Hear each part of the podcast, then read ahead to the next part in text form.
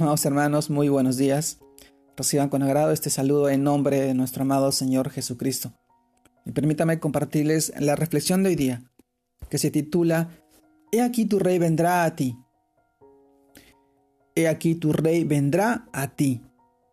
Y quisiera que fuéramos al libro de Marcos, capítulo 11, verso del 1 al 11, que dice de esta manera, Cuando se acercaban a Jerusalén, Jesús envió dos de sus discípulos y les dijo, Id a la aldea que está enfrente de vosotros, y luego que entréis en ella, hallaréis un pollino atado, en el cual ningún hombre ha montado.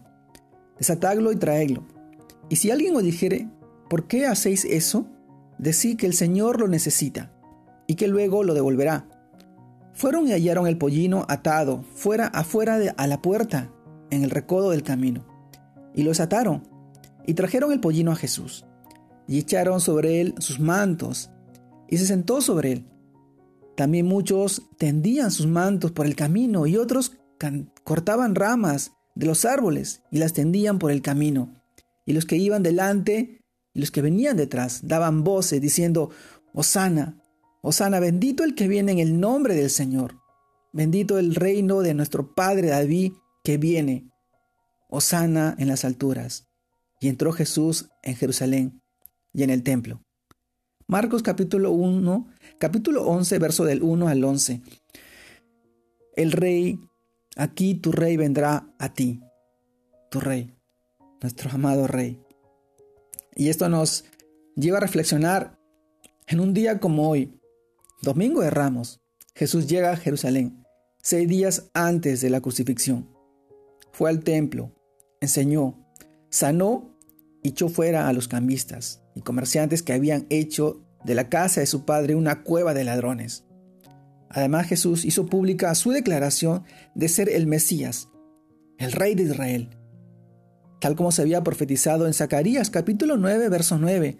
Zacarías está en el Antiguo Testamento, en la cual dice así, Alégrate mucho, hija de Sión, da voces de júbilo, hija de Jerusalén, He aquí tu rey vendrá a ti, justo y salvador, humilde y cabalgando sobre un asno, sobre un pollino, hijo de asna.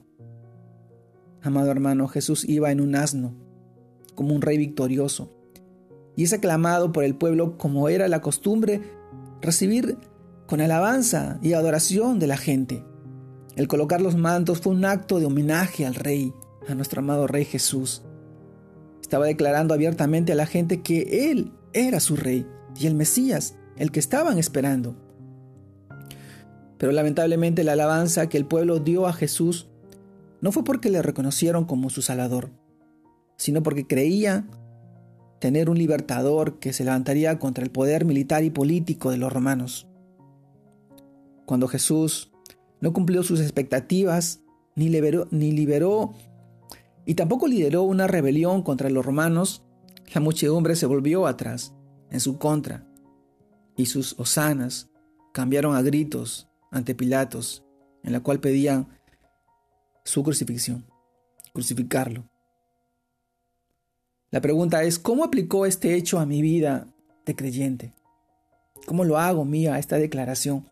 Es hora de examinar si Jesús ha hecho una entrada triunfal en mi corazón si he tenido ante sus pies el manto del orgullo, y si he obedecido y si he doblegado todo mi ser a sus pies. He postrado a sus pies.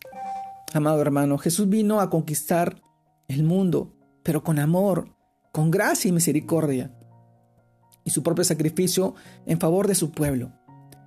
Su reino no es de ejércitos y de esplendor, sino de humildad y servicio en ese tiempo, pues ese fue el mensaje. Él no conquista las naciones, sino los corazones y las mentes. Por tanto, deja conquistar tu corazón. Deja que Él conquiste tu corazón, que llene tu vida, para que reine Cristo en el trono de tu vida. Amado hermano, aquí tu rey vendrá por ti nuevamente y no será como la primera vez. No vendrá en un pollino de asno. Vendrá en un caballo blanco. Y todos lo verán, y todo ojo lo verá. y las naciones se postrarán y clamarán a nuestro amado Señor. Él viene por su iglesia, viene a rescatarnos, a salvarnos de todo lo que estamos pasando, de tanta maldad, de tanta indolencia, de tanta tanto dolor y tanto sufrimiento. He aquí tu rey vendrá como un día de domingo, en el lugar donde Él partió, vendrá a ti y a todos los que hoy amamos y clamamos su venida, añoramos su pronto regreso. Él es nuestro Rey, Él es nuestro Salvador. Bendito sea su santo y poderoso nombre. Y en este tiempo yo te animo y te invito a que tú puedas confiar en Él, en su promesa de amor, de fidelidad y misericordia en tu vida, en la gracia que tenemos al ser llamados hijos de Dios, hijos adoptivos, porque Él nos ama. Hoy te animo en este tiempo. Te mando un fuerte abrazo. Que Dios te guarde y te bendiga en este día de domingo familiar.